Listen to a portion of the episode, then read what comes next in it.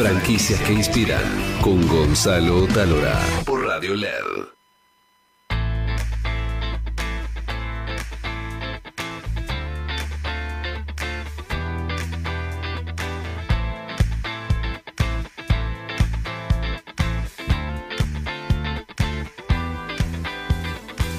En nuestra sección de Conociendo franquicias, vamos a conocer una franquicia que se equivocó y volvió a empezar. En este caso, vamos a hablar con Felipe Ruiz y José Marra de Abaco, que es una franquicia de relojes que tuvieron la virtud de equivocarse, porque la verdad que equivocarse y volver a empezar, si, si después seguís adelante y todavía no es una virtud. Eh, pero bueno, queremos conocer el, recorrido. Es una franquicia de, relojes argentina que mm, también tiene una master franquicia en Chile. Pero Cierto. cuéntenos este, este recorrido de equivocarse y volver a empezar. Sí, en realidad antes eh, era una marca de ropa que tampoco se llamaba Abaco. Eh, hacíamos remeras o hacía remeras en el fondo de mi casa. Pero Eh, remeras de, con, con alguna inscripción. Claro, yo había hecho un curso de, de serigrafía con mi hermana y había comprado una máquina para, digamos, donde, donde las imprimía, las telas, los insumos, todo. Eh, y bueno, empecé, yo había hecho un curso de diseño web, entonces me hice mi página. Eh, saqué las fotos, puse los productos, pero digamos, no, no se vendía lo esperado. Todavía capaz eh, e-commerce no estaba tan desarrollado tampoco. Pero bueno, arranqué, vendía más que nada boca en boca, las redes sociales estaba Facebook un poco más desarrollado, Instagram no todavía. Y así pasé casi un año, un poco más, hasta que me di cuenta de que ya el mercado, digamos, de remeras... eh, Estaba hipersaturado. Sí, muy saturado. Y empecé a buscar, eh, no sé, un producto que me diferenciara, algo que llame la atención, que sea un poco, no sé, que sea, bueno, diferente. Y recién Instagram se estaba poniendo de moda y empecé a encontrar mucho, muchas marcas de relojes afuera que, que estaban creciendo. Y se notaba que, que, digamos, que se venía, que se venía para acá. Eh, así que bueno, empecé a buscar proveedores, a hacer muestras. Las primeras muestras de hecho eran con, con mi marca de, de remeras. Pero en ese momento me di cuenta que, digamos, no era lo mismo eh, penetrar el mercado con una marca de remeras que hacía relojes a una marca de relojes que hacía relojes. Entonces decidí, o sea, no cerrar, pero dejar esa marca de lado y armar una nueva que se llamaba Abaco, que era las siglas de Accesorios Buenos Aires Company. Nuestra idea siempre no es solo hacer relojes, hacer accesorios. Y de hecho, tratamos de vender el reloj no como un instrumento para ver la hora, porque todo el mundo lo ve en el celular, pero sí un accesorio de moda. Es por eso también que digamos, nuestras mallas son intercambiables. eh, digamos, tratamos de, de- de convencer a la gente de que con un mismo reloj, cambiando la malla, puede tener diferentes estilos. Así que nada, así arrancó Abaco. Encontraste un gran propósito, porque toda marca necesita un propósito. Y mm, esto de, bueno, es un objeto de moda. No, no importa la hora, tiene, igual es- está calibrado todo, Sí, me imagino. sí. Pero es un objeto de moda. Y eso me parece que. Pues yo me pregunto, digo, si la hora la tenés en el celular, ¿para qué? Es un objeto. de hecho- pensar el producto como un accesorio y no como un reloj en sí, ya que perdió la funcionalidad de dar la hora. Entonces repensarlo y ver cómo comunicarlo sería vender eso, más encarado como moda, y no tanto como un, Acercate un poquito al micro, por favor. y no tanto como un este, como un reloj. Cambiarlo Bien, un a poco ver, el ¿esto concepto. son, son, Sí, sí. son, son abaco o son Sí. Rolex? No, No, son- no, no. Lo mismo. Mostrarlo a esta cámara.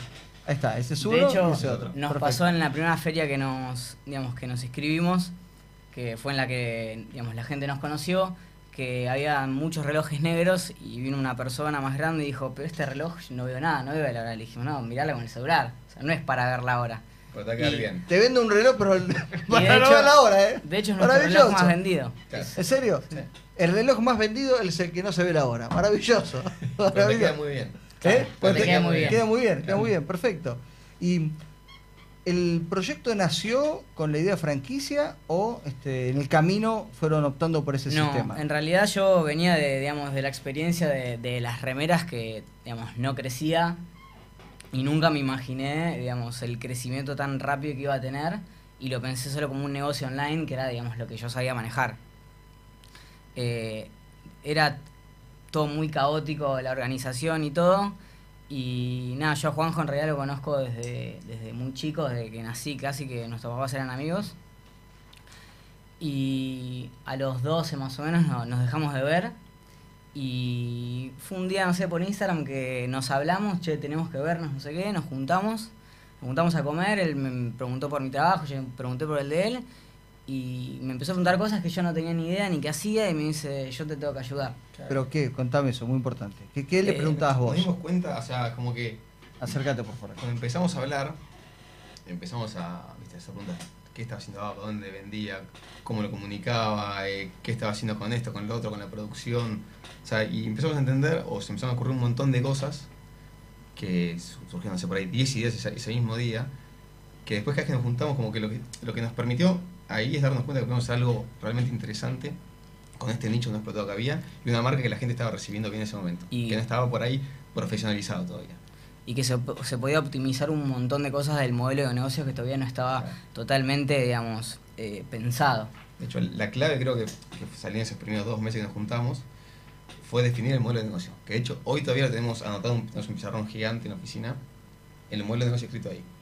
Que básicamente es diseño, producción, comercio exterior, que es entrar el producto al país, venta, o sea, después hay que desarrollar muchos canales de venta, distribución y postventa. Entonces fuimos atacando uno por uno y en todo lo que nos generamos valor o que consideramos que nos generamos valor lo fuimos tercerizando. Para enfocarnos en lo que consideramos que generamos valor. Y eso te diría que hoy, así a grosso modo, yo creo que es gran parte, y eso sumado a una gran marca, es, o una marca que tenía fuerza en ese momento, eh, es lo que hoy nos permite por ahí salir a vender a Chile y que el público chileno lo reciba bien. ¿Cuántas franquicias tienen ustedes y cómo es el modelo de ustedes? Acá tenemos tres franquicias, un local propio, y acabamos de vender la Master Franchise en Chile. ¿Y el, el local de ustedes es en shoppings, es a la calle, es tipo corner? Tenemos tres en shopping y uno en la calle. Es un producto chico, nos permite en los shoppings con stands resolver toda la logística. Ah, tipo Genial. corner, entonces. Realmente los, Sí. los locales nos quedan grandes porque al ser productos chicos como que... Claro, nos pasó en el de Olivos, que son 40 metros, que en una pared resolvimos toda la exhibición. Entonces tuve que meter un living, ¿viste? Tengo que meter un poco más de experiencia. que-. El error de alquilar un local más grande de, de lo que, que te es parte, negocio. igual también nos permitió como entender un poco también que es parte de lo que vendemos, que decimos, no vendemos relojes, sino que vendemos lifestyle, vendemos moda, vendemos otra parte cosa. de la experiencia Claro. de marca. Digamos, llegar a ese local, ver cómo está ambientado, ver el tocadiscos, el sillón, que te puedas sentar, que haya un poco de plantas por lo menos. acompañado con mucha comunicación, con storytelling, con mucho video, mucho contenido, todo eso tenemos centralizado nosotros, es algo que donde creemos que generamos valor, entonces no tercerizamos. Y básicamente hoy, en cómo tenemos armado el modelo, básicamente diría que somos una empresa de marketing, contenido, diseño de relojes. Todo lo demás tenemos tercerizado. Gaby, ¿cuántas franquicias de relojes hay en el mundo o en América Latina? No, la verdad que el, el número del mundo no lo sé, pero en América Latina son muy pocas. De hecho, ellos lo que cuentan de que la hora se mira en el celular, creo que fue eh, un hito en su momento eh, que transformó lo que era la industria de la relojería y eso hizo que quedaran muy pocas. La verdad que, que por lo que nos están contando, eh, ellos definieron un propósito, lo que, lo que vos decías, y en definitiva es lo que los hace diferente. Eh, en realidad comprar un reloj para mirar la hora o no, como dicen ellos, te das cuenta que le encontraron la vuelta al, al- decir quiero sentirme diferente por tener esto en la muñeca. Y eso no, no es poca cosa, digo. La importancia del propósito, la importancia del storytelling, esto que nosotros venimos tanto pregonando de historias que inspiran, cómo una historia te puede cambiar la vida. Parece mentira, pero una historia de verdad te puede cambiar la vida. Pero una historia que sea coherente con ustedes. Porque usted no, no se mete en cualquier historia, es una historia que ustedes creen, que ustedes Sí. confían y que realmente la llevan adelante y, y por lo que ustedes cuentan, este, lo veré próximamente, este, cae como, co- como una lluvia en, en- en toda la comunicación de ustedes. Yo creo que te diría que por ahí eh, también otra cosa que nos permitió crecer rápido es lo confiado que estamos o que cuánto creemos en lo que hacemos. En cuanto a la marca, en cuanto al producto, hacia dónde vamos. Eso nos permite por gen- sentarnos con gente que por ahí yo en primera instancia digo, este tipo va a sacar a las patadas y nos sentamos y los convencemos y les gusta y se copan y, invierten. Y nos pasó eso primero con la franquicia de acá y nos pasó con la franquicia de afuera. Este, por ahí es como que cuando lo contamos, como que realmente estoy convencido de lo que estoy vendiendo. Hay pasión. Entonces, claro. Y tenés claro el storytelling, con lo cual, este, si querés podés venir al curso que vamos a hacer. Pero me parece que lo tiene bastante claro ustedes, que es importante. Che, bueno chicos, este, felicitaciones. Muchas gracias. Gracias. Este, ¿Cuántos relojes venden? Más o menos por... Por mes. Sí. Y estamos, depende del mes, ahora está complicado, pero entre 500 y 800 relojes. ¿Y qué, qué tipo de franquiciado? ¿Es un franquiciado, imagino que es un- alguien que venga a operar Hay con que la operar. familia, ¿no? Nosotros, sí, nosotros le damos todo resuelto, desde, digamos, obviamente la, la entrega del producto, el marketing, el contenido, el, dis- el diseño del local, la capacitación a los empleados, cómo atender, el sistema de postventa, que hace un reloj a veces tenés problemas, tenés que, eso es algo que nos costó desarrollar. Eh, y básicamente Porque para todo. la postventa, la, em, el servicio técnico es acá, Sí. lo tenés acá. Sí. Y en Chile lo, te- lo tenés que desarrollar en Chile. Sí, que pasa es que tenemos como desarrollamos un es como un sistema a medida que está online, en los cuales tenemos una persona, lo único que necesitamos es buscar el- la persona que es el, el servicio técnico del país y después todo el proceso se lo nosotros. Bien, Le avisa al cliente automáticamente, le avisa Está todo automatizado. Está todo automatizado. Hicimos con. De hecho, en la oficina tenemos, antes teníamos todo el stock en la oficina y distribuimos esa parte. Desde ahí, hoy en día no hay más, nosotros no tocamos los relojes. Llega, lo estampillan, va a un depósito, nosotros vendemos online y se despacha y nosotros podemos estar haciendo nada y se está vendiendo. Y es lo mismo que le ofrecemos, digamos, al, a, a Chile. Eh, le- Replicamos el modelo. sí. bueno, el 25% de nuestra audiencia es de América Latina, así que quién sabe, los empiezan a llamar por de todos lados. Ojalá. Bueno, eh, atento que viene ahora, este, la próxima tengo que meter una musiquita tipo suspenso para, para la, ¿cómo se llama? La evaluación de, de- de cuántos rusos tiene Abaco. Bien, bien, ¿lo estamos pensando o ya? ¿Cómo pensando? ya lo tenés que decir. No, también 10 puntos, 10 puntos. Mucha pasión, ideas, ideas claras, mucha convicción, eh, mucho trabajo eh, y me encanta, me encanta el producto, me encanta ustedes, ¿no? Cómo direccionaron el negocio y lo claro que, que lo tienen. Así que felicitaciones, otros 10 rusos para los amigos. Muchas gracias. ¿Cuánto, ¿Cuántos graciosos ahora le damos? También, también, 10 graciosos. La verdad que Millennium, espectacular. La verdad que la tendencia, tecnología para la venta. Pero una cosa que es importante es poder definir en qué negocio estamos. Eso es el propósito. No, Yo, yo porque estoy un poquito más, no, no viejo, estoy un poquito más usado.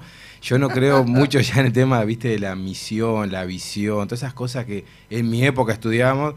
Hoy tenés que saber en qué negocio estás. Y eso es fundamental porque eso te va, te va a permitir desarrollarte. Si no vas por el camino equivocado y no te das cuenta.